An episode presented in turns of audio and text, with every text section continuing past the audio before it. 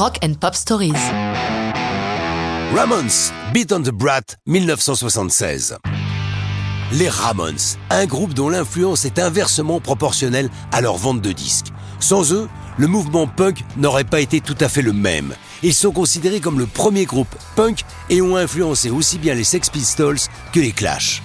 Ils partagent avec Motorhead et The Jimi Hendrix Experience un triste privilège. Tous les membres originels des Ramones sont aujourd'hui décédés. À la formation du groupe, les quatre garçons, Joey, Johnny, Didi et Tommy, prennent tous comme pseudonyme Ramon. Pourquoi ce choix comme nom de groupe et nom de famille commun? En référence à Paul McCartney, qui au tout début des Beatles se faisait appeler Paul Ramon.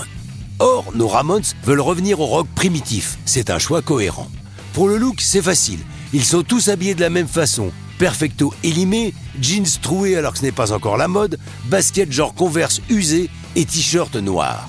Quant à la musique, ils sont aux antipodes de tout ce qui se fait dans ces années-là. Eux jouent vite et fort. Leurs chansons ne dépassent pas les 2 minutes 30. Lors des concerts, ils peuvent enchaîner une douzaine de chansons en 26 minutes. Les textes parlent de nazisme, de violence, de drogue ou d'amour, mais ce sont la dérision et le cynisme qui priment. C'est le cas de Beat on the Brat. Un brat, c'est un gosse, et si Joel Ramon veut lui taper dessus avec une batte de baseball, Beat on the Brat, Beat on the Brat with a baseball bat sont les uniques paroles dans la première version, c'est que le gamin est odieux.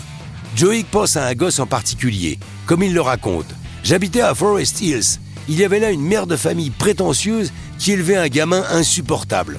Dans le square avec des jeux pour enfants, où se réunissaient les mères, ce petit monstre hurlait sans arrêt, rampant, courant dans tous les sens, ce style de môme que vous avez envie de tuer. Et c'est là que les mots me sont venus, Beat on the Brat with a baseball bat.